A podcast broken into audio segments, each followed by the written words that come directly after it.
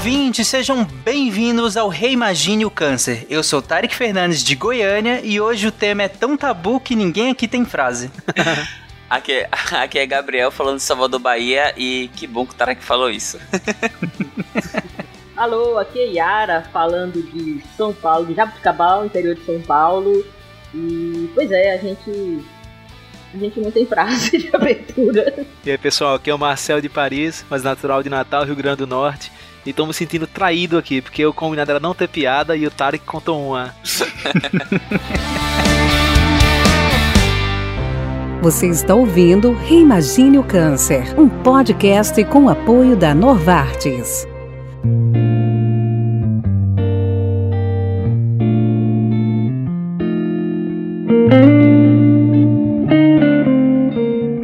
Nós voltamos ao oitavo episódio do Reimagine o Câncer, né? O, inclusive que é o primeiro episódio de 2020 desse podcast que é fruto da parceria do Portal Deviante com a Novartis, né? E em 2019, né, ano passado, nós começamos falando, eh, nós começamos essa série de episódios falando o que que era um câncer, né, lá na basezinha, o que que é uma célula neoplásica. Depois nós passamos a falar de epidemiologia do câncer, né, quem tinha câncer, quando tinha câncer, por que tinha câncer e tudo mais. Depois nós entramos na parte de tratamento, quais eram as novidades que a gente tinha, ou mesmo nem tão novo assim, na questão do tratamento do câncer. E por fim fim, nós começamos a falar mais especificamente sobre câncer em determinados órgãos, né? Falamos de próstata, falamos de mama e terminamos falando o ano, né? No último do ano passado. É, nós terminamos falando sobre câncer de pulmão. Mas o tema hoje é câncer pediátrico. Então, nós, vamos começar por aí por que focar numa faixa etária nesse caso, sabe? Quais são as particularidades que nos levam a não mais falar de um órgão específico, mas na verdade de uma faixa etária, de todo um grupo, né, que está ligado pela sua idade? Então, o, o câncer pediátrico ele, ele, é bem interessante de certo modo e até pelo título alguns ouvintes talvez já fiquem um pouco confusos, porque em vários episódios nós sempre recorremos à analogia da loteria. Ao longo da vida você vai apostando, né? E pelo número de apostas ao longo do tempo você vai aumentando sua chance de ser sorteado com câncer. Algumas coisas que você pode fazer podem aumentar a sua chance, como o fumo, alguns hábitos de vida, mas no geral é isso, você ir acumulando chances ao longo da vida. E quando ficasse mais velho, que é a faixa etária de, de, de idoso, né, que não tem uma incidência de câncer, você de desenvolveria. E de tanto que a gente repetiu isso, os ouvintes que acompanharam os episódios devem estar se perguntando: e como é que um bebê pode ter câncer? Não, não teve esse tempo, não teve nem hábito, nem hábito porque acabou de nascer. Sim, nós falamos muito disso, né? Hábitos de vida, né, Marcelo? Isso. Aí como é que um bebê tem câncer? Nem teve hábito, porque acabou de nascer, e nem teve tempo, né, para aumentar essas chances. Então, essa é uma das razões que faz a gente falar sobre câncer pediátrico, porque é um câncer bastante diferente, tem suas particularidades. A gente também comentou em alguns episódios sobre essa questão de câncer ser várias doenças, né? De mesmo em adultos, em mesmas regiões, ter vários tipos diferentes. No caso do câncer infantil, tem algumas particularidades adicionais. E eu acho que essa é uma das principais razões que justifica a gente ter um episódio só sobre câncer infantil, né? Beleza. Não, faz todo sentido, né? E como você falou, a gente falou muito em hábito o tempo todo aqui, né? Nós falamos em acúmulo de, de, de coisas, né? Tanto no SciCast de radiologia também, né? Nós comentamos essa questão da loteria e, e tudo mais. Então, loteria pressupõe se você jogar algumas vezes, né? É, ou, ou no, em outras analogias que nós fizemos, seria acumular coisas que poderiam gerar um, um, um, câncer, uma célula neoplásica. E aqui, como você falou, não é o caso. A gente nem teve tempo para isso, né? Que porque o câncer é justamente em crianças, né? Ou, ou muitas vezes em neonatos, né? Pessoas é, que acabaram de nascer também. Então, vamos entrar nessa, nessa questão da, das particularidades que eu acho que, que é mais interessante. Eu acho que um ponto que é interessante também falar da questão do câncer infantil, para mim ele foi um grande aprendizado. O meu mestrado, no, durante o meu mestrado, eu estudei o sarcoma de Ewing, que é um câncer pediátrico, e um dos primeiros choques que eu tive foram as perguntas sem respostas, que eu perguntava para o meu orientador, perguntava uhum. para alguns médicos, alguns pesquisadores, e existem questões que realmente não têm resposta. E isso pode assustar, assim, se na época me surpreendeu, né, isso pode conseguir assustar pessoas que são mais leigas e como assim não tem uma resposta? Mas a questão é essa, há muito mistério ainda. Em alguns tipos de câncer, nós já sabemos, conseguimos identificar alguns genes, algumas coisas que ocorrem ao longo do desenvolvimento da doença, mas por que aquilo ocorre ainda é uma grande incógnita. Então, o ouvinte já se prepare que tem algumas questões que realmente a gente não sabe a resposta. A gente está estudando e a ciência tem, é super importante para isso, para tentar entender melhor como é que funciona, como é que se desenvolve, para poder criar tratamentos, mas realmente tem, tem questões que a gente não sabe ainda, né? E só, só uma, uma questão mais técnica: ah, quando nós falamos de câncer pediátrico ou infantil, a gente está falando de, de, até que idade? Sobre, esse, sobre essa, essa faixa etária, ela varia um pouco. Assim, até a, a, questão de o conceito de atendimento pediátrico varia um pouco no mundo. Então, 14 anos, mas aí é até os 18, é quando, é quando você tem a maioridade, é os 24 anos. Então, isso varia um pouco. É, entre país é, entre, entre um país e outro, mas é, principalmente é, quando a gente fala de câncer pediátrico, a gente está principalmente falando da é, faixa pediátrica de crianças mesmo. Então, o grosso, entre aspas, do, da, da do quantidade de cânceres são os cânceres que acontecem ali com 5, 7, 10, 12 anos no máximo.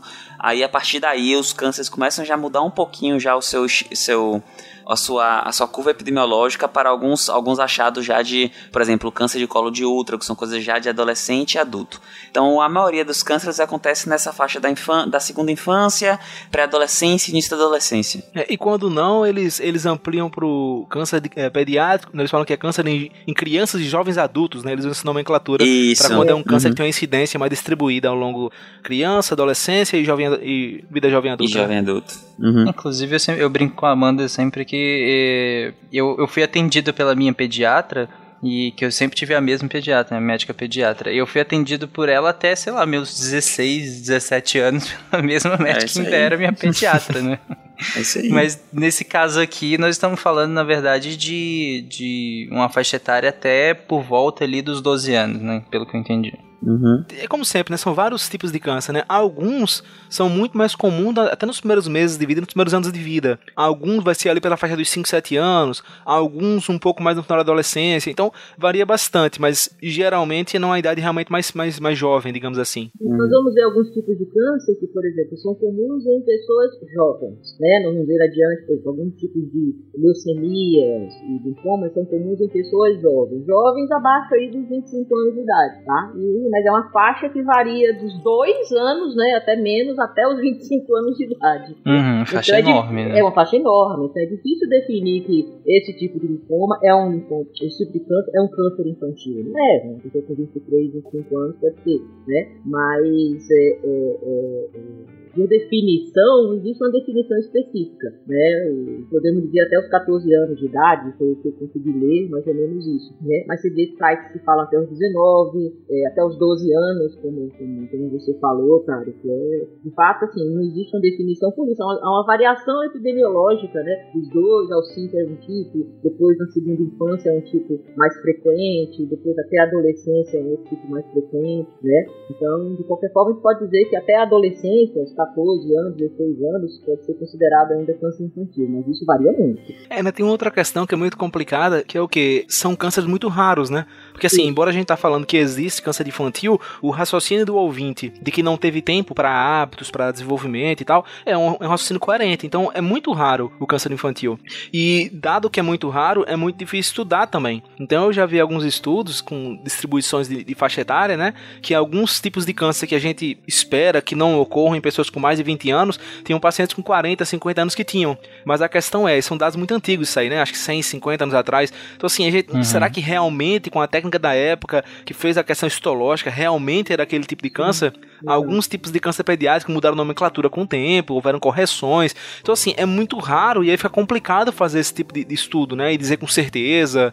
É complicado. Tá, é, já que a gente entrou nessa questão, Antes da gente chegar a falar da epidemiologia de fato, vamos dar um passo atrás e, e, e só fechar essa parte da fisiopatologia.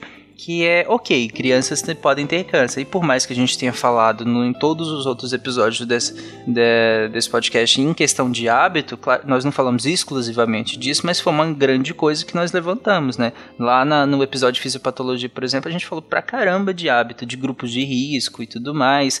E, e isso não se aplica necessariamente aqui. Mas então, o que que se aplica? O que, qual seria a causa aqui? Lembrar que quando nós falamos da fisiopatologia, é, nós falamos da, da, da, das mutações genéticas e esses maus hábitos, é essa exposição que nós temos ao longo da vida a, agentes carcinogênicos, é, levam, né, ativam as mutações genéticas que nós temos ou inativam processos que nos protegem dessas mutações é, é, é genéticas ruins que facilitam o câncer. Tá? Então, existe um componente, todo câncer tem, começa com algum tipo de alteração genética. No caso caso das crianças, a gente vê que boa parte dos casos, mais talvez do que dos adultos, 5 a 15% dos, cânceres de câncer, dos casos de câncer pediátrico, ocorrem devido a mutações que são herdadas de seus pais. Nesses casos, assim, o fator genético é mais importante do que o fator ambiental, né? Porque uhum. há exposição. O que acontece em muitas patologias e muitas doenças adquiridas aí, adquiridas não, que os adultos têm e que às vezes vão se manifestar mesmo na idade adulta, tá? Mas o que a gente vê é que essa, essa, essa causa genética genética existe em todos os tipos de câncer, certo? Na maioria das vezes, na grande maioria das vezes, né, envolvendo crianças e adultos, elas são ativadas ou inativadas, mecanismo, por esses agentes carcinogênicos, né, que nós somos expostos ao longo da, da vida. Mas no caso de alguns tipos de câncer em criança, do câncer infantil, a causa genética ela é preponderante, certo? Ela se sobressai e muitas vezes não precisa de um agente ativador externo ou às vezes o agente ativador não precisa ser é, como no adulto, ser exposto várias vezes, como nós falamos da questão da, da, da loteria. E nesse caso, Yara, você falou que de 5 a 15% de, desses cânceres pediátricos seriam de mutações herdadas dos pais, né? E só que aqui não necessariamente os pais têm câncer, né? Não, não necessariamente os pais têm câncer. Isso é um dos mistérios também que, como o Marcel falou, apesar da gente saber que existe isso, são somente 15% dos casos de câncer infantil, né? E os outros casos, né? Por que, que os outros, as outras crianças desenvolvem câncer sem ter tempo de exposição a esses agentes, né? Por que, que os pais tinham essa, essa, essa mutação e não desenvolveram o câncer, mas a criança desenvolveu? A gente consegue identificar que, como os pais pais têm quando a criança recebe essa mutação, essa mutação vem um pouco mais, mais poderosa, vamos dizer assim, tá? Então acaba desenvolvendo na criança. Você vê isso em alguns tipos de doenças. Doenças degenerativas neurológicas acontecem isso, né?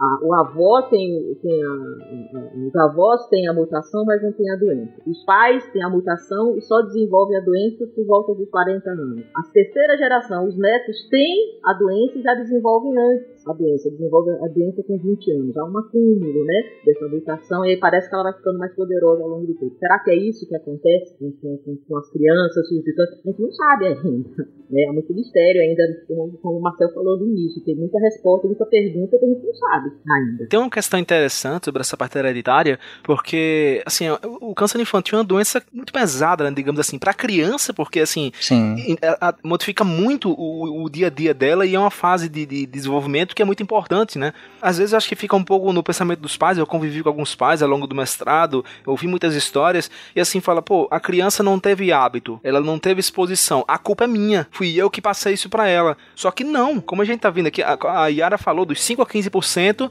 são mutações herdadas, 5 a 10% são exposições é, no pré-natal, então assim, o pai fuma, a mãe fumou durante a gravidez, fumou com o bebê, raio-x, medicamentos, só que se você somar isso aí, é no máximo 25%. Então, assim, tem uhum. 75% que são. É, continua sendo questão genética, como a Yara falou, continua sendo mutações, é, translocações cromossomais, anormalidades nos cromossomos, mas que não é do pai, não é porque é genético que vem dos pais. Então, eu acho que é importante deixar isso claro, porque é, receber um diagnóstico de câncer no seu filho e ainda achar que a culpa é sua é uma coisa muito pesada, né? E a gente tá vendo aqui que não se trata disso. Sim, sim, por isso é até que eu perguntei, né, se desses 15% que, que herdam, se os pais tinham ou não, né? Porque eu imagino que, que inevitavelmente os pais acabem cogitando isso, né?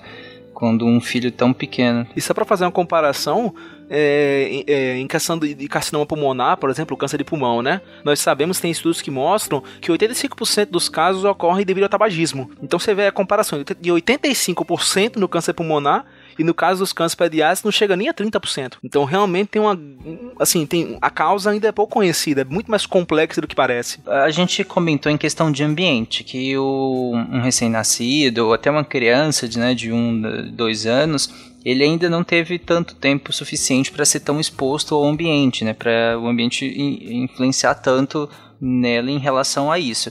Mas também tem a questão do ambiente intrauterino, né? Que também é um ambiente em que, em que essa, esse, fe, esse, esse feto, né, ele está suscetível a alterações ambientais, né? É, são esses 5 a 10%, né? Isso, e uma coisa também que acontece, acontece isso é, indi, direto ou indiretamente, é que às vezes é, talvez soe, eu vou tentar explicar porque talvez o que eu fale soe a primeira impressão muito errado, mas o corpo materno geralmente ele descarta é, embriões que são inviáveis ou que têm grandes erros de mutação.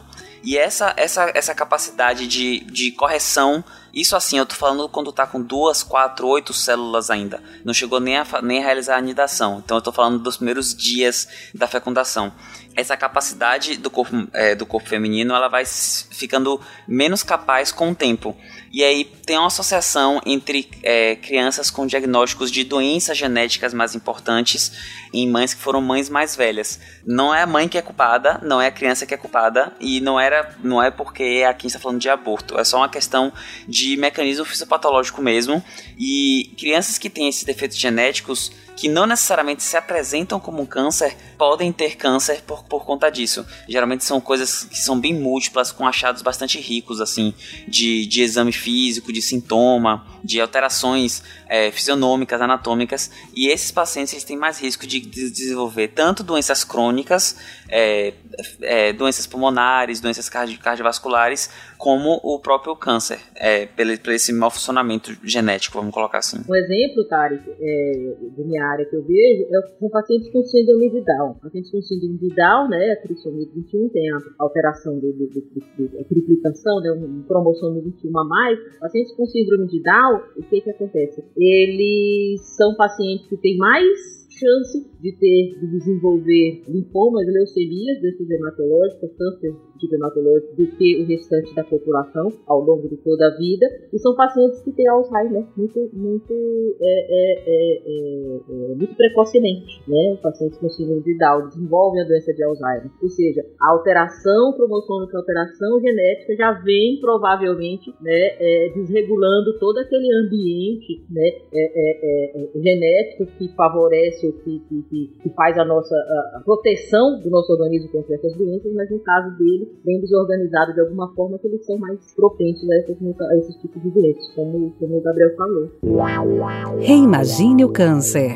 A teoria que o, que o Gabriel trouxe, né, que é em relação uma das, né, uma das possíveis seria que, deixa eu ver se eu entendi, que mulheres mais velhas teriam menor capacidade fisiológica de descartar é, essa ali quando ainda está em pouquíssimas divisões, logo após a fecundação, né, Gabriel? Ainda antes de, de implantar e tudo mais, muito antes, é, teriam menor capacidade de fazer esse descarte e com caso aconteça alguns erros que, naquele momento. E por isso esses erros podem se acumular pode, e, e pode predispor a uma neoplasia, né? Isso. É, se a gente for voltar lá no cast de fecundação, de gravidez, é, existem alguns estudos mostrando que em torno de 30 a 70% das fecundações não vão adiante por erros de transcrição e aí o corpo acaba interrompendo. E aí geralmente esses erros se apresentam como uma menstruação que atrasa dois, três dias e vem um pouquinho mais forte.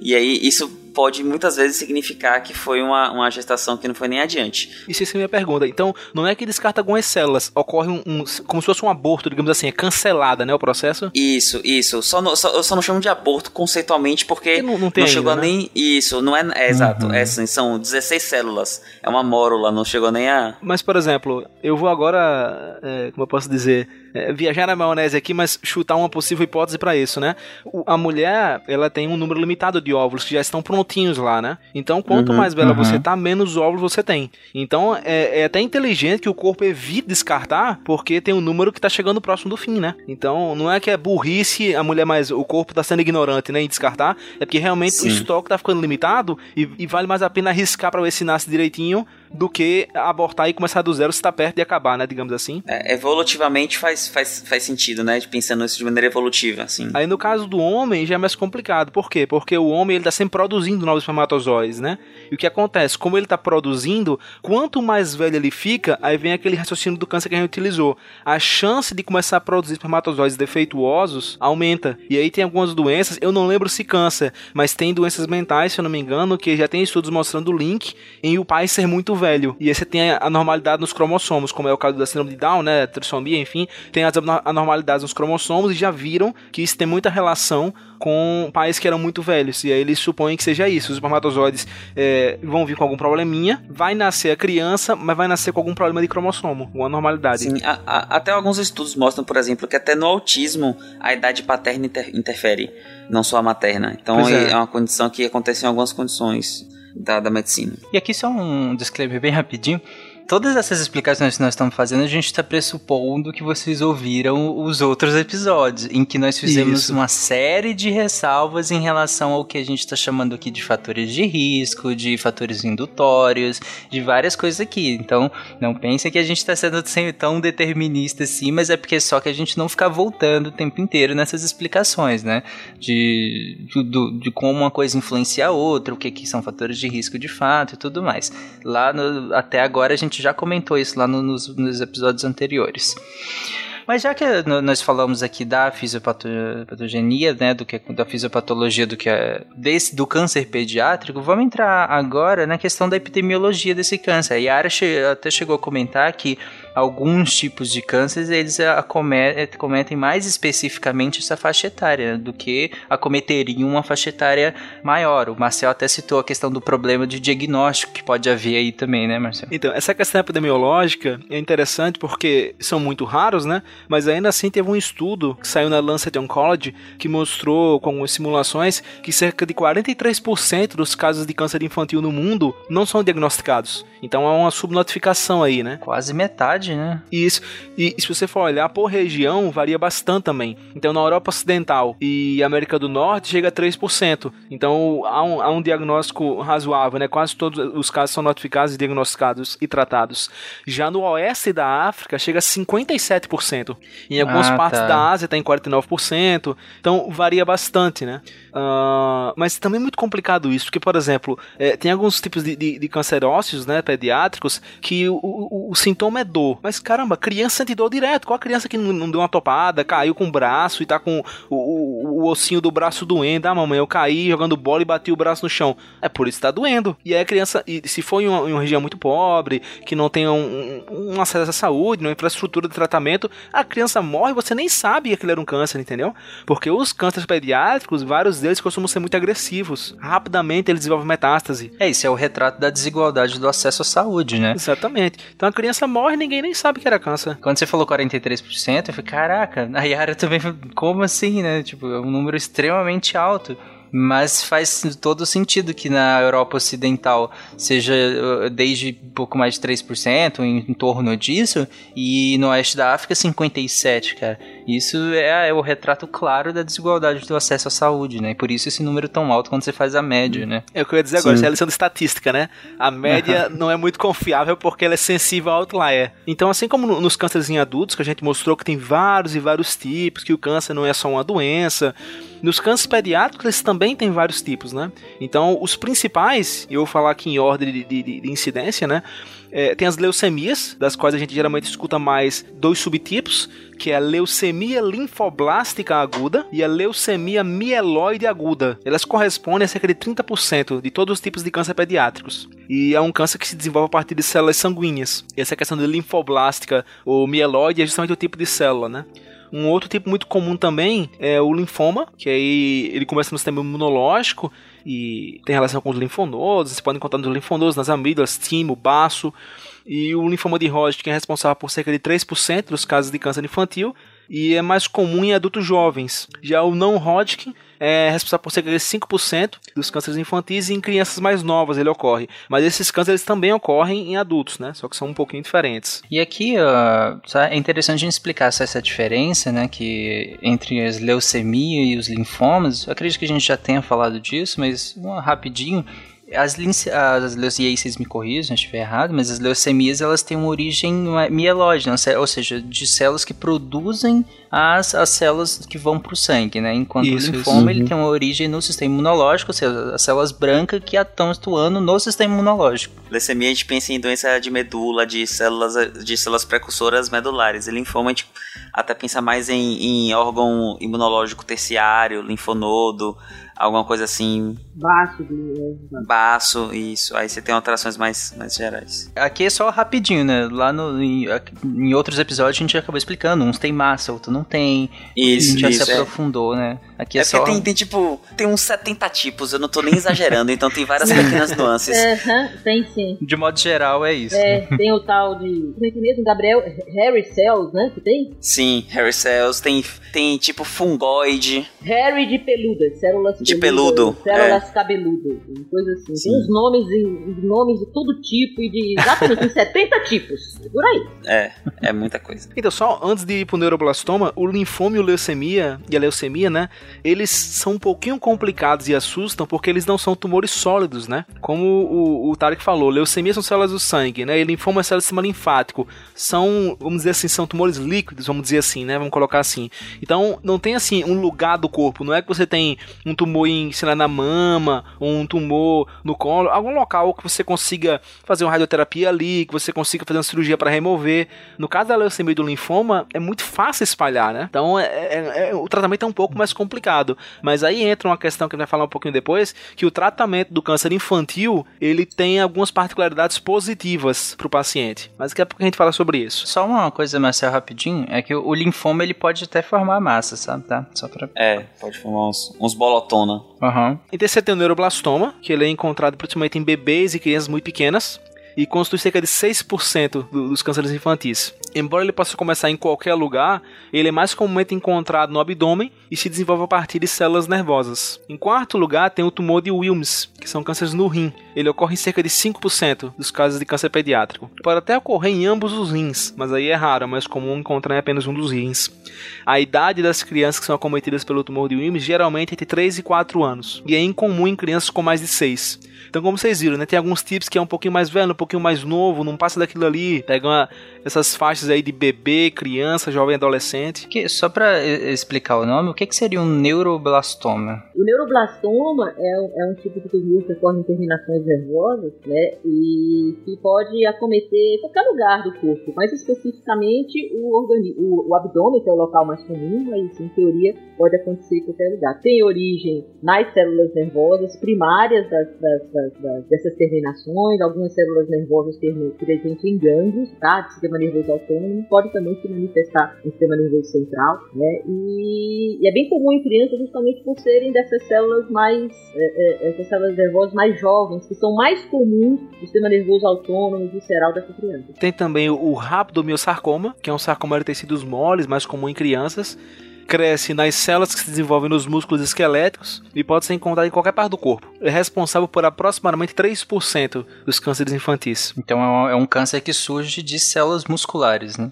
Isso, isso. Mas como vocês podem ver, todos esses tipos de câncer, com exceção da leucemia, que é 30%, é o mais comum, todos são 3%, 5%, 3%, 5%. Então são vários tipos. A gente nem vai falar todos os tipos aqui, o Gabriel falou mais de 70, mas enfim, a gente tá falando dos principais, para vocês, ver, vocês conseguirem ver como são vários tipos tipos diferentes. E aí isso tem relação com a tecla que eu já bati em outros episódios, dessas coisas que a gente vê na internet, né? Cura para todos os cânceres, é, não sei o que, toma um remedinho que cura tudo. É muito complicado, porque são muitos tipos diferentes. Vocês estão vendo aqui que são células diferentes, em faixas etárias diferentes, em regiões do corpo diferentes.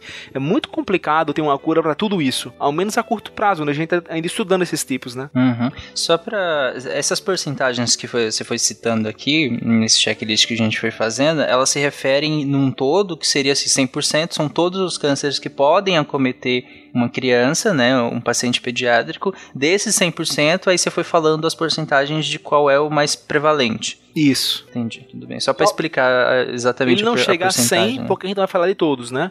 Uhum. Sim, O- sim. Você falou, inclusive, que que 30% do, das, das leucemias e o restante, como você falou, foi, Isso, vai isso. diminuindo, né? São 3, Isso, 6%. Isso, isso. Uma, uma- só uma colocação do neuroblastoma que eu esqueci. É, ele é mais frequente realmente acontecer ali na região abdominal, é, é, nas glândulas suprarrenais, que são glândulas que, que, que ficam em cima dos rins, as adrenais. E nós chamamos de, de suprarrenais. Tem uma predileção por acontecer ali. Massas nessa região né, de flanco é, é, dos abdo- abdômen em crianças, você suspeita de tumor renal, né, que é o tumor de Wills, né, que, que o Marcel falou, e, ou de neuroblastoma. Uhum. Boa. Um ponto interessante que na fala da Yara ela, ela comentou é que assim, uma coisa que é meio evidente também é que a o bebê, a criança, o adolescente tá numa fase de desenvolvimento absurda, né? Então a criança ela dá um pulo quando você vê tá enorme e vem pelo e vem altura, e vem voz grossa. Então é um, é um período da vida onde o corpo muda bastante. Então são células que estão se diferenciando,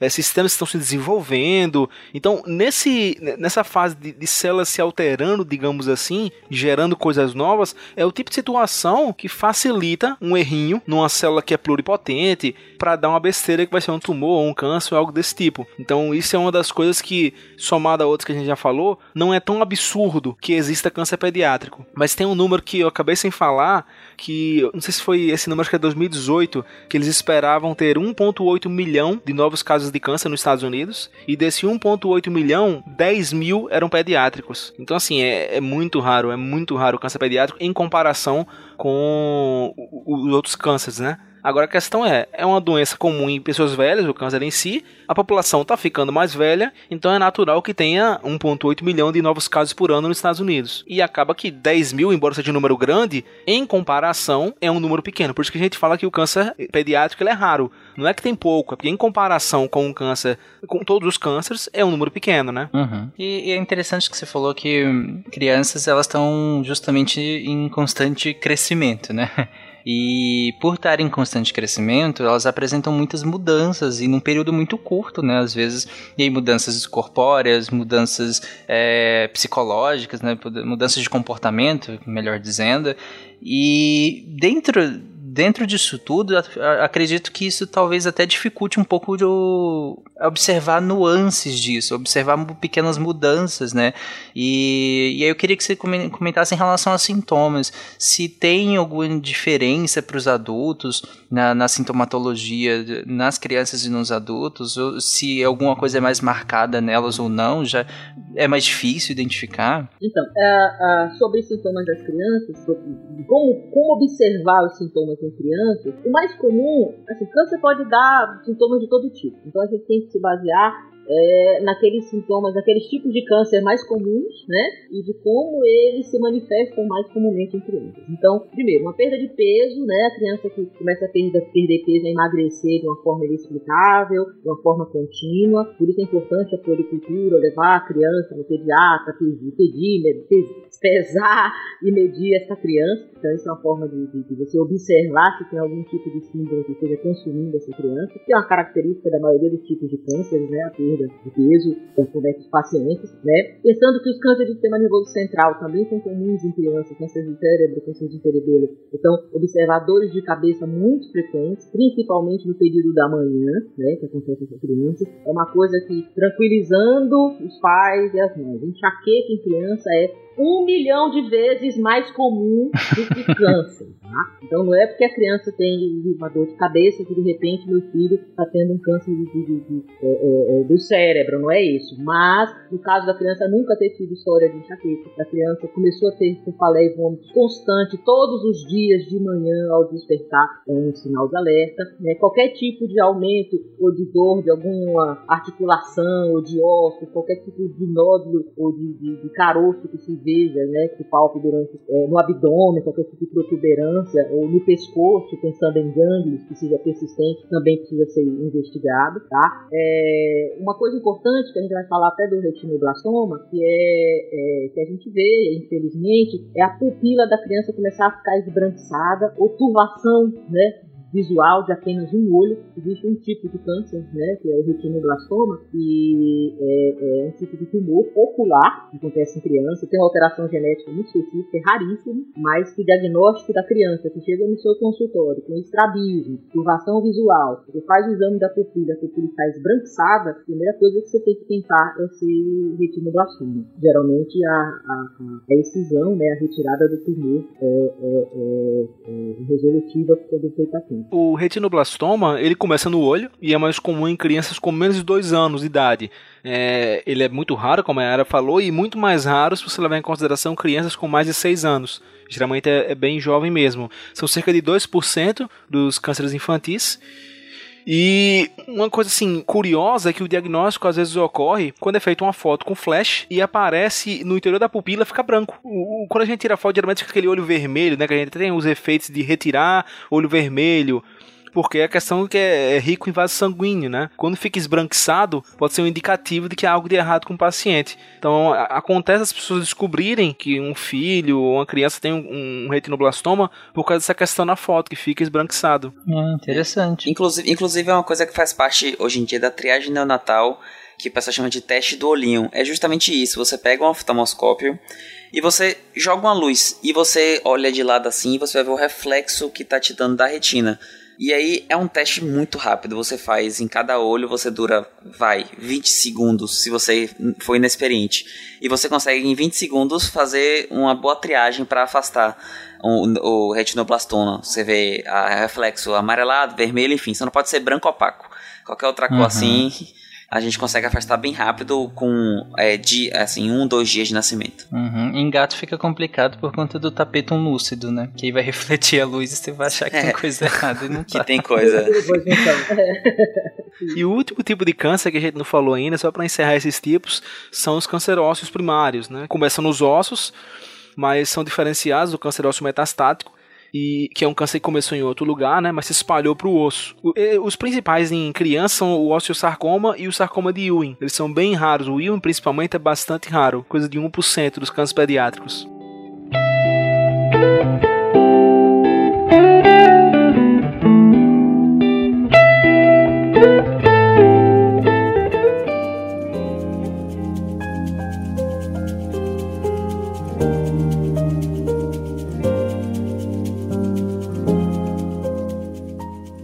Não, e, e falando de, de sintomas, é, a gente sempre fala assim, né? Qualquer sintoma, não importa qual seja, que está muito persistente, você tem que afastar a neoplasia. Então, febre, febre persistente, afasta a neoplasia. Tosse, tosse persistente, afasta a neoplasia. Diarreia, diarreia persistente, afasta a neoplasia.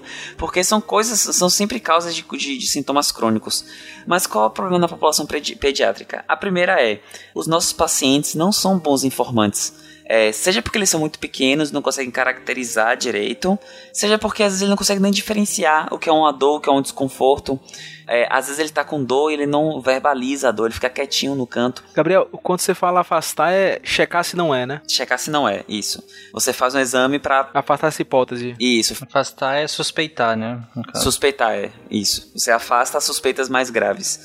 É, então, então, se o seu paciente já é um, um paciente com difícil de te falar as histórias. Segundo, que a prevalência dos cânceres infantis são os cânceres hematopoéticos, que são os cânceres é, da, da, são cânceres líquidos mesmo. A gente usa até essa nomenclatura, que são as leucemias e os linfomas. Eles são, é, tirando o linfoma que pode ter nódulos linfáticos aumentados, é, os, os sintomas são febre, mal-estar é fadiga, é suor durante a noite, é perda de peso. E às vezes pode demorar bastante tempo para você ver. E são sintomas que, se você não pedir exames complementares, por exemplo, na leucemia ou hemograma, você pode matar boa parte do diagnóstico. Se você demorar para pedir exame, você realmente come mosca e deixa passar. Porque não é uma coisa é, prevalente e são sintomas muito inespecíficos. Até no, é, nódulo linfático, por exemplo, uma criança chega com nódulo linfático e febre, você vai pensar que é mononucleose, vai pensar que é doença de Kawasaki, vai pensar até que é uma faringoamidalite, mas sempre vai, vai demorar muito para você chegar no diagnóstico de linfoma, porque tem muitas coisas prevalentes que podem causar sintomas semelhantes. Então essa é a peculiaridade do câncer infantil, porque são muito inespecíficos é, os sintomas. E aí o que mais do que falar dos sintomas, o que eu acho que eu posso deixar de mensagem é pensem sempre em coisas que estão se mantendo, persistentes. O que for persistente você tem que investigar. Então tá com a tosse, mas tá tossindo tem seis meses, tá perdendo peso, tem que investigar para ver se não é câncer. Isso, perfeito. A, a questão é justamente essa. Por exemplo, uma febre, um paciente adulto que chega para você, o paciente tem, tem febre e tosse há três semanas, você não tem incêndio interno, né? Se, se, o paciente não for fumante, você também não tem câncer. Esse paciente você vai pensar em tuberculose. A primeira coisa que você vai investigar nesse paciente adulto. Agora, uma criança com febre e tosse há três semanas, essa criança não tem tuberculose, exceto se tiver tido contato né, com algum, algum, algum adulto que teve tuberculose, teve contato com, com alguém de casa que teve tuberculose, se a, pessoa, se a criança teve, teve é, é, um contato ele. Se não, você vai direcionar a sua investigação para um quadro, provavelmente com neoplasia hematológica, né, uma leucemia linfoma que se apresenta dessa forma, com uma febre persistente, crônica, né, tem relatos que podem ser, pode ser febre de todo jeito, mas em geral, uma febre que é mais vespertina, uma febre que não ser alta, uma febre baixa, estado subfebril, mas que ele é consistente, tá certo? Então, e como o Gabriel falou, é importante essa questão do prazo, do tempo que isso se apresenta. Mesma coisa em relação à fadiga, né? É, linfomas e leucemias, principalmente, como são é, é, é, é, é neoplasias, cânceres da, do sistema hematopoético, eles podem afetar as pele vermelhas, né? Que seriam as hemácias, e por isso o paciente tem anemia. Além de ter anemia, as plaquetas podem cair muito, o paciente gente começa a ter sangramento, pode ter hematomas. Então, aquela criança que, que antes corria, brincava e agora se cansa muito fácil, aquela criança que começa a aparecer hematomas pelo corpo sem explicação, repetindo, toda criança que brinca, que corre, que joga bola ou sobe em árvore tem hematoma, é normal, tá? Mas começar a aparecer espontaneamente, sem explicação, dor em membros inferiores, também continuamente, também sem um motivo aparente, são sinais de alerta que você precisa é, é, é, ter obrigação, é obrigatória a investigação. Uhum. Bom, boa. E, e, pais que estão ouvindo, prestem atenção nas ressalvas, tá? não, não ignorem elas e ouçam só o que vocês querem ouvir. É, é interessante isso, isso que, que o Gabriel falou, porque às vezes a criança chegou, ah, doutor, há dois dias tá com febre e apareceu esse gânglio aqui, entendeu? Primeira coisa, olhou a garganta, se não é uma faringamidalite, se não é uma mononucleose, etc e tal e tal. Tem todo mil coisas que você tem que pensar antes de você pensar que possa ter um, um, um, um quadro neoplásico, pode ser um câncer, né? Mas se a criança chega para você, doutora, já é a quinta amidalite que ele tem esse mês. Tem alguma coisa errada acontecendo. Mas é, é, interessante que não é um checklist procedural, né? É realmente a questão de, de relevância, é realmente questão de prevalência, né? Que não faz nenhum sentido a gente querer pensar em câncer ou, ou num, num, problema muito grave com, com, nesses casos que vocês falaram, né? De dois dias com, com sintomas, ou mesmo de pouca recorrência e tudo mais, né? É, felizmente o hemograma é um, é um exame muito simples, feito em qualquer urgência e emergência e que dá muitas informações né, para gente. E, e, e numa avaliação infecciosa qualquer que você desconfia, febre, gânglio, você vai solicitar um hemograma. E no hemograma já lhe dá uma grande informação. Não, isso aqui é uma mononucleose, sabe virar uma amigdalite. Ou, às vezes, no, acontece no, na primeira manifestação de, de, infecção, você faz um hemograma e está lá no hemograma, como o Gabriel falou. Nossa, isso aqui é um quadro leucêmico, uma leucemia. Tá? Então, geralmente, o hemograma já é, já é solicitado de rotina em casos assim. Então, já dá muita informação. Uhum. Foi bom você ter falado isso, Yara, porque a gente entra na questão do diagnóstico, né? Que, como você falou, falou, o hemograma ele pode, que é extremamente simples, né? Eu não vou falar que é extremamente acessível, porque a gente sabe que tem regiões do, do, do país e do mundo que, que o extremamente acessível pra gente é o extremamente inacessível para eles, né? Mas falando de Brasil, talvez a maior parte do território brasileiro, um hemograma seja um, um exame que é muito bem aceito, que é muito acessível. Então, você falou que às vezes num, numa manifestação precoce, tem, a gente pode fazer um diagnóstico. O que é um diagnóstico precoce num câncer pediátrico? Porque já é um paciente, entre aspas, precoce, né? É difícil.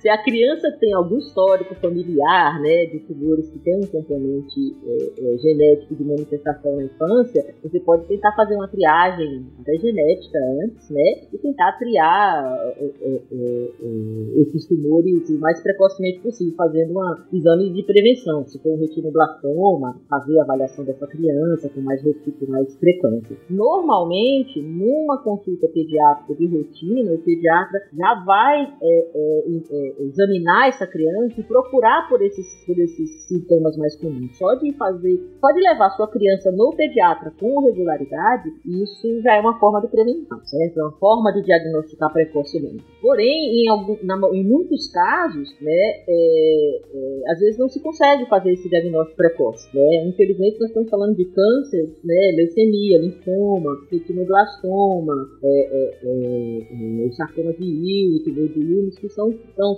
são tumores, são cânceres que quando se manifestam, em geral, eles já estão bem instalados. Né? Não que não tenham cura, é história. Mas, em geral, já, são, já estão bem instalados. Os sintomas já são manifestações de uma, de uma doença que já está é, já é sistêmica, dizer assim, já se espalhou. Né? Infelizmente, a maioria desses sintomas que a gente falou são sintomas que já, já são de manifestação de um tumor já mais avançado, vamos dizer assim.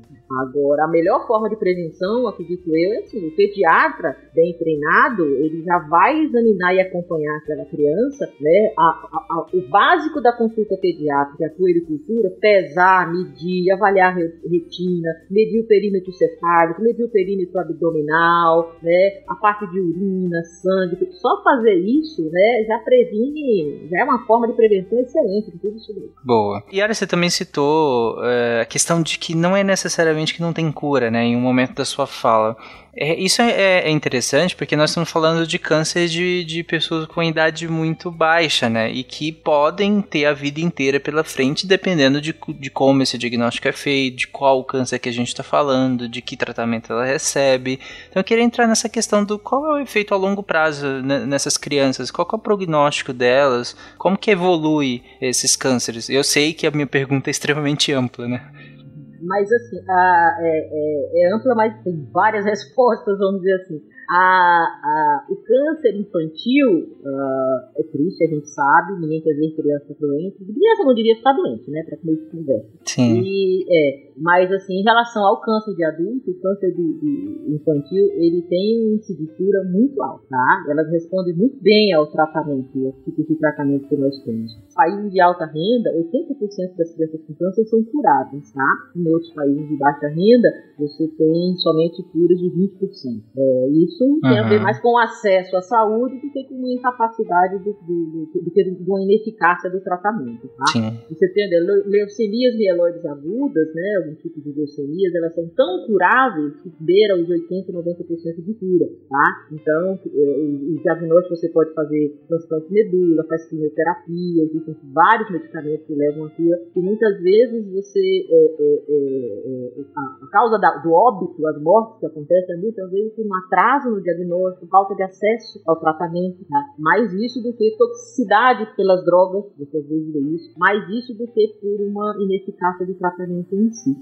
É, e como eu falei no, no, começo, né, é, essa fase, e é algo óbvio também, né, essa fase para se ter uma doença incapacitante como o câncer é muito complicada, porque é a fase que vai socializar com os coleguinhas, que vai aprender a escrever, que vai para o colégio, Aí você fala que não, mas sei lá, o, o, o SUS tem tratamento para esse paciente. Sim, mas lembra-se, é uma criança, né? Ele não vai sozinho. E os pais, como uhum. é que fica? Então isso é tudo muito complicado. O meu mestrado foi feito em parceria com o Instituto de Câncer Infantil de Porto Alegre. E eu estive lá algumas vezes, eles fazem um trabalho fantástico. Porque enquanto as crianças estão no hospital fazer uma sessão de química, algo do tipo, o instituto tem toda uma estrutura para os pais. Então, enquanto a criança no hospital, o, a, a, mãe está aprendendo uma profissão, tá, tem toda a atenção de psicólogo do instituto. Pode, se, se, a criança precisar dormir no hospital e a mãe não puder ficar no hospital, tem local para ela dormir lá no instituto. Então, é um trabalho super legal que eles fazem para dar todo esse amparo, não só para a criança, porque de fato o Instituto do Câncer Infantil, ICI, né, eles têm uma ala também dentro do, do HCPA, então tem a questão de atenção, de fato, de saúde,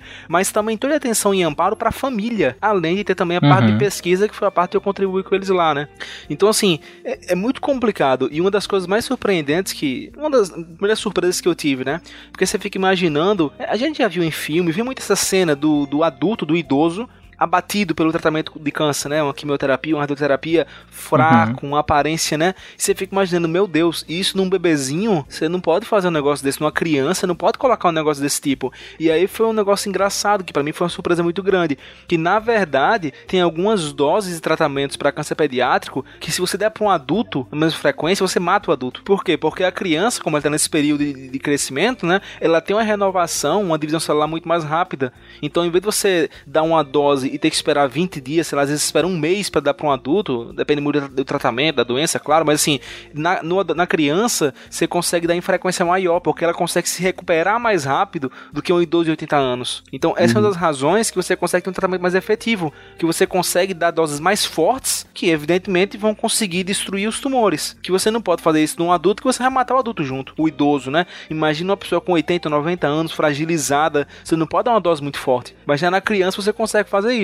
E ao menos no senso comum eu esperava o contrário, né? Não, eles, eles são muito, é, eles são frágeis, é verdade, mas eles são muito resistentes em algumas situações, né, é, a drogas, metabolização de drogas, assim, a dose equivalente para em relação ao peso de um adulto para uma criança para algumas drogas, assim, nossa, a criança toma 10 vezes mais do que o pois é. adulto, é. precisa tomar 10 vezes mais do que o adulto, porque metabolizam mais rapidamente. Tem uma reserva funcional melhor. Funcional melhor, exatamente, é, eles são muito resistentes, impressionante mesmo. Mas aí essa questão tem um outro probleminha que eles falam que são os efeitos de longo prazo, já tem alguns estudos mostrando isso, né, que mais mais de 95% dos sobreviventes de câncer pediátrico terão algum problema de saúde até os 45 anos de idade. E esses problemas estão relacionados a efeitos colaterais do tratamento ou do próprio uhum. câncer que teve, né, que deixa alguns efeitos colaterais em alguns casos. Então eles falam, esses estudos né, apontam que um terço irão sofrer efeitos colaterais crônicos e severos, um terço moderado e um terço de leve moderado. Agora, claro, isso varia do tipo de câncer, é, de como foi o tratamento, em que momento foi diagnosticado, varia bastante, né? Uma coisa que para assustar também é que, por motivo de doença, o câncer é a causa número um de morte para crianças e adolescentes. Só que uhum. a gente tem que ver que morre muito por acidente, né, também. Uhum. Então, por doença é o câncer, mas não é que o câncer, seu filho tá com vai morrer. Como a Yara falou, a, a, a, a porcentagem de, de sobrevida após 5 anos do diagnóstico é muito alta para câncer infantil, em comparação com câncer de adulto, né? Reimagine o câncer. Você falou, Marcel, em relação ao, ao tratamento. É, vocês que gostariam de falar mais alguma particularidade em relação a esse tratamento? Se, é, se ele é muito mais dif diferente do que como é para adultos? Você falou em relação a um tipo de tratamento específico em que a dose é maior, né? O tempo de, de aplicação é menor, mas tem algumas outras particularidades? Então, nesse caso, eu, eu estudei muito do, do sarcoma de Ewing, né? Eu acho que o Gabriel e a Yara podem falar para os outros tipos de câncer mais geral, mas a, ao menos até onde eu sei, é muito mais o protocolo. É, é, é as sessões, frequência, dose. Não é nada assim de outro mundo, não. É a mesma coisa: quimioterapia, radioterapia, cirurgia. Não é nada assim completamente diferente, não. Você vê, por exemplo, crianças que têm tumor cerebral, tá? É, é sempre um problema quando o adulto tem uma neoplasia, um câncer cerebral, porque é, você faz radioterapia e tal, mas em algum momento você precisa fazer a ressecção desse tumor. Quando você faz a ressecção desse tumor, você tira não somente o tumor, mas o cirurgião tem que tirar, fazer um pouco da margem de segurança, né? Tirar um pouquinho, que no cérebro é sempre complicado, porque pouquinho a mais que você tira de margem é, de segurança. É como se não precisasse, é, né? Exatamente, faz falta, né? Vamos dizer assim. Então, no adulto, você faz essa ressecção, às vezes o cirurgião não consegue tirar tudo, ou se retirar tudo, o paciente vai ficar com tantas sequelas após, né? Esse tipo de ressecção, que, que você tem que pesar na balança os prós e os contras, né? Na criança, você, você é, que vai retirar sempre tudo, mas na, a possibilidade de recuperação é, de um quadro neurológico na criança é muito, muito maior do que no adulto, tá? Você pode ter um cerebro um tumor de cerebelo, que é um tumor de fossa posterior, né, linha média e de fossa posterior que você vê em criança. Você pode simplesmente tirar fora o cerebelo de uma criança, mandar fora e a criança vive por aí sem cerebelo. Tá bom, talvez ela nunca ande de bicicleta, tá? Mas e daí? É. Vai conseguir fazer tudo. Foi salva, né? Aprende. Foi salva. E a criança aprende. A criança aprende, entendeu? O próprio cérebro, o sistema nervoso, ele se adapta daquela forma e encontra mecanismos para compensar. Não vai ser excelente, mas encontra mecanismos para compensar. Agora, vai fazer isso no adulto, tira fora todo o cerebelo. Ele até vai viver. Mas as sequelas que ele vai ter depois disso, imenso. É muito, talvez muito, muito talvez não consiga nem ficar em pé e andar. Nem consiga ficar em pé e orientar, exatamente. E essa questão É. de imagem de segurança, se não ficou claro assim pra pra quem tá ouvindo pela primeira vez, quando você faz a cirurgia, você vê o tumor, claramente tem uma aparência diferente, né? Mas a questão é onde é que termina, né? E Isso. após o tumor, ainda tem uma região que não são células tumorais, mas também não são células sadias, né? Eu vi um estudo, acho que uns dois anos atrás, eles estavam chamando, não sei se era efeito de campo, tinha um nomezinho que eles estavam falando pra isso. Mas enfim, não é tumor, mas também não é sadio, não é, não é bom deixar ali, porque pode vir a ser um tumor. E aí fica nesse, como a Yara falou, vai tirar por segurança um pedação? Sim, mas e as sequelas? Então é sempre muito complicado. Tem que tirar uma mais de segurança, mas fica naquela. na- na- é, como eu posso dizer? Aquele paradoxo, né? Se tirar pouco é ruim, se tirar muito é ruim. Uhum. Em como nós explicamos lá no primeiro episódio, né? Se tiver uma uma das características de mali- malignidade é justamente a gente não ter essa, essa delimitação muito precisa, né? Uhum. Sim, você lembra até que o nome câncer, né, tem a ver com, com caranguejo, né? Você lembra que eu falando? Tem alguma coisa assim, né? Isso. Carquinos. Era Carquino, carcinogênese, né? Ele, as patinhas. Isso, exatamente, aquelas patinhas, justamente que vai se infiltrando nos tecidos, né? Então tem a parte de, que o cirurgião vê, mas o que ele não vê, que está microscopicamente infiltrado ali, ele tenta retirar essa mais de segurança. Ele pode fazer isso no fígado, por exemplo. Imagina, vamos fazer o, equivalente no fígado. Uma criança que por algum motivo tem um, câncer de fígado, que é raríssimo em criança, né? Mas enfim, tá, o fígado se regenera. Você pode tirar dois terços do fígado da criança, né? Sem grandes problemas assim. Vai fazer isso no adulto. Você vê a complicação que você vai ter. Né? Né? Uma criança vive sem um rim, vive muitos anos sem um rim, com cuidado, mas vive sem um rim. O adulto também vive com um rim apenas, um rim único, mas a limitação que esse paciente vai ter, que esse adulto vai ter, né? Porque apenas um, por sua função renal limitada a- apenas a um rim. né? Então a criança tem muito mais reserva, né? Tem muito poder de recuperação, é muito maior. Isso facilita muito o tratamento. Agora você imagina a diferença onde você tem câncer, né? Porque, por exemplo, em Porto Alegre eu tava falando do ICI, né? Lá tem as crianças elas podem ser educadas, tem uma questão de socialização. Eles tentam fazer a criança ter uma vida normal, embora esteja em um hospital. E tem alguns lugares que você não tem nem isso, né? Então a criança literalmente ela vai, sei lá, com 10, 12 anos e ela é uma- tem 5 mentalmente, digamos assim, não, não conheceu outras crianças, não conversou, não aprendeu a ler.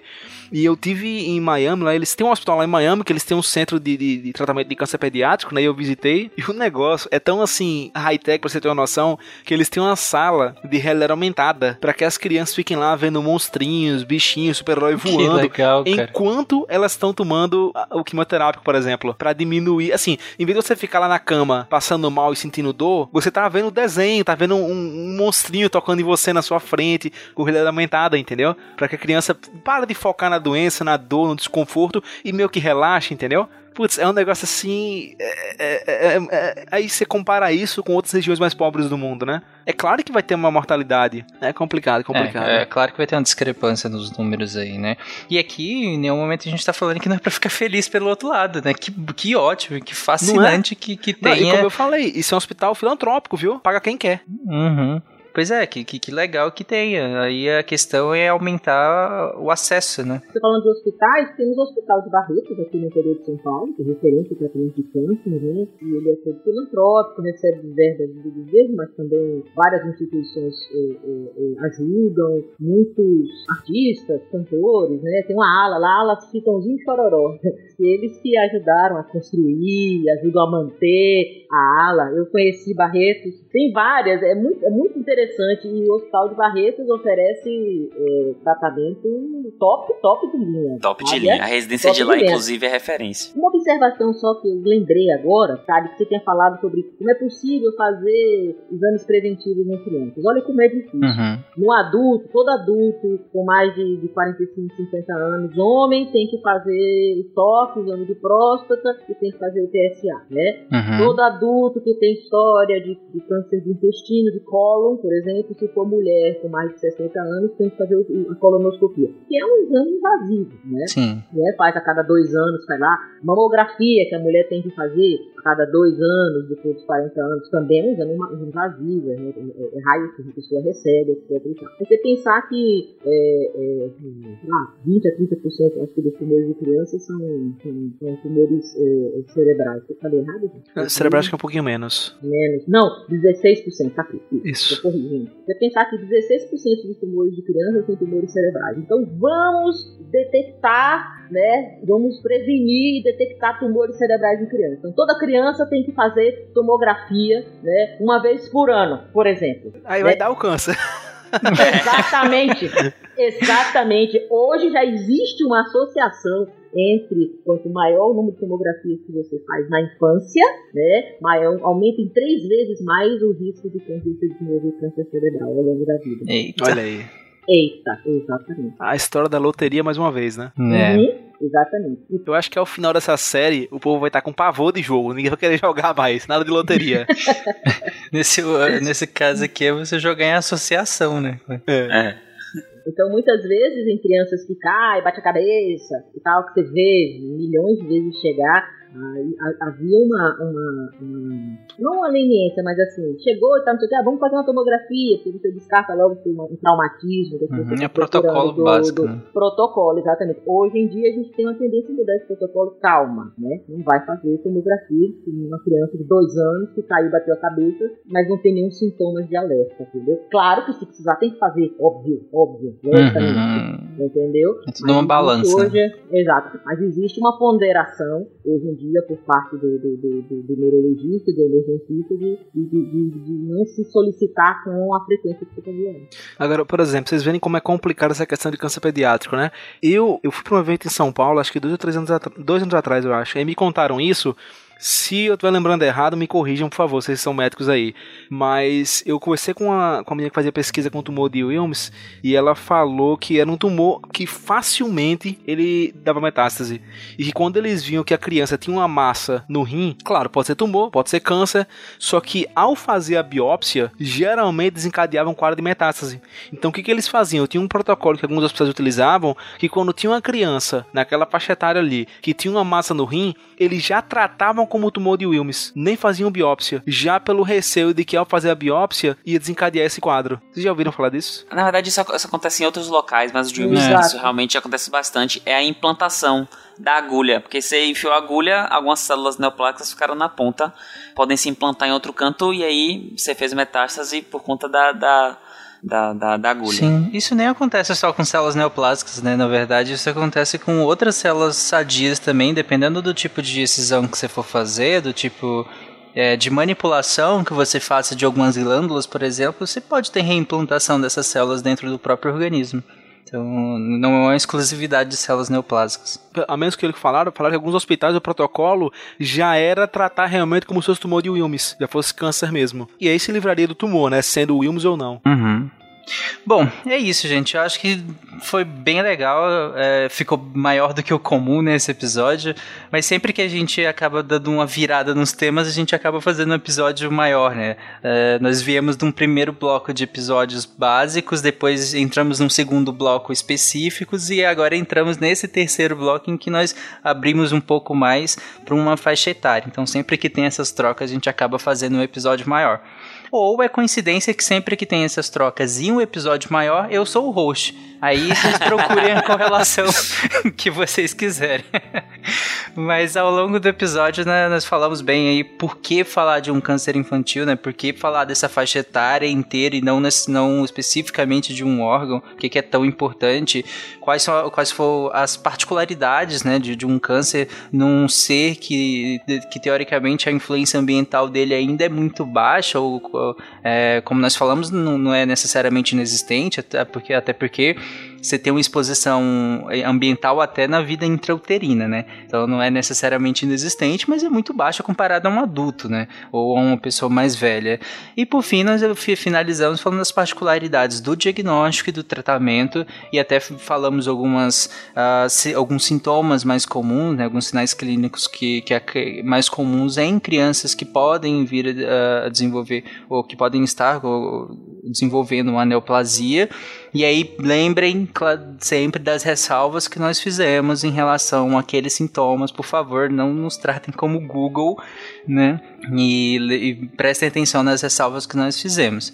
E por fim, nós fechamos aí com, com, com o tratamento e citamos alguns hospitais, né? Interessantes, referências tanto no Brasil quanto em outros países, para mostrar a dimensão que é a desigualdade no acesso à saúde, como que ela impacta inclusive no nível de mortalidade, né?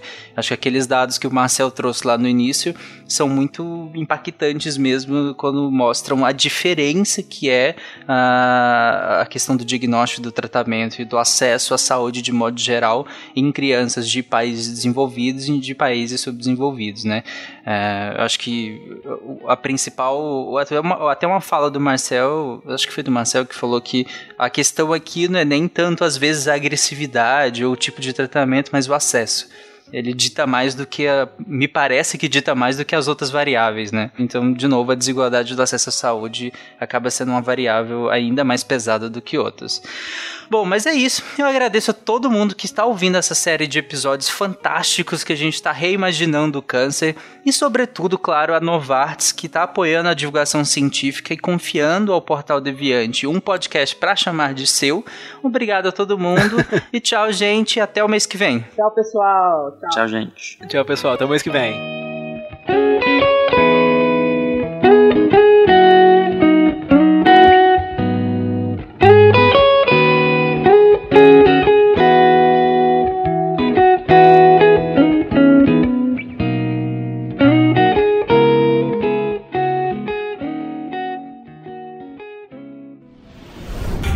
Este programa foi editado por Tapcast. Edições e produções de podcast.